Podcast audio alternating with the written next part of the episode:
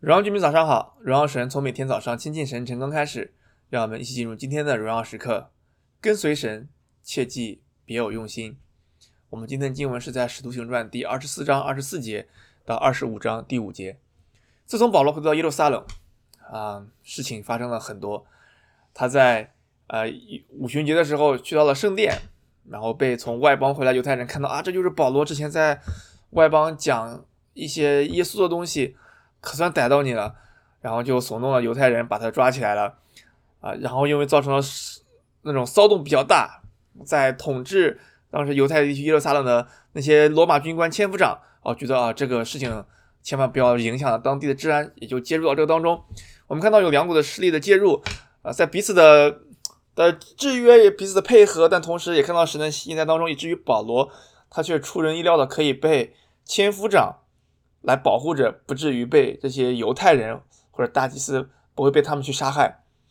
然而，这样一个案子也是很难去评判的。所以，我们看到千夫长这两天就看到千夫长就把保罗发到了算是省会凯撒利亚。凯撒利亚是当时嗯犹大行省的，算是省会，离耶路撒冷是有一定距离的，就把他给到了腓利斯，也就是嗯，所以说上一级的一个巡抚，希望他来处理这个事情。然后很有趣的是，当菲利斯，也就是那个行省的巡抚，他们来了之后，就叫保罗过来去听保罗所讲的关于耶稣的道。可能是出于听到了这样一些声音，觉得哇，那个有人在讲这样道，也可能是在他统治的这个地方确实听到更多的人信的这个东西。不管什么原因，起码他想听这样一个道，然后保罗也的确去讲了。保罗讲的是什么呢？我们在二十五节看到，他说讲了公义，讲了节制，讲了将来的审判。这对于在当时做呃罗马的罗马的统治者来讲，这其实不是一个 他们愿意听的东西。公义可能很多事情在那个时候做的事情都不公义，节制也很难。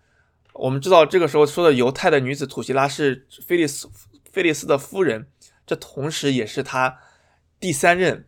夫人了，而如果你知道，呃，土西拉是谁的话，你就会更觉得不一般。土西拉是谁？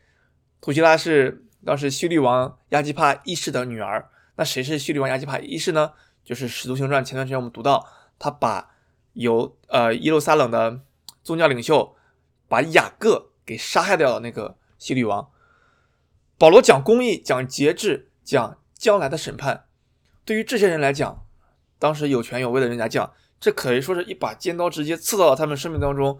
哇，这公义哦，不够公义，节制哎，好像也没有。哇，还有外来的审判，哇，那就算了，不听了，不听了。所以在二十五节这边看到腓利斯甚觉恐惧，然后对保罗说：“那你回去吧，啊，我有空了再叫你过来。”然后后来又看到他不止一次叫保罗来啊，第二十五六节他说屡次叫他来和他谈论，因为他指望保罗。给他送点钱，意思是啊，你给点钱，我就把你放了什么的。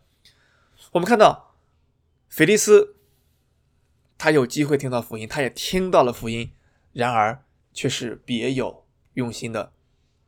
无论是这个内容，他听了之后，他觉得不想听，啊、不管他对不对啊，起码他觉得不想听，他的感觉上的恐惧，那你暂且去吧。然后再叫他过来，为的是希望可以在当中得到一些。金钱，那个益处不是说神所说益处，而是这样一个金钱。跟随神，切记别有用心。能够听到神，能够听到福音是有福的，所以我们应当用心思考，到底他对于我的改变，对于我的应用是什么，以至于我是不是可以恢复一个跟神的一个连接，而不是别有用心。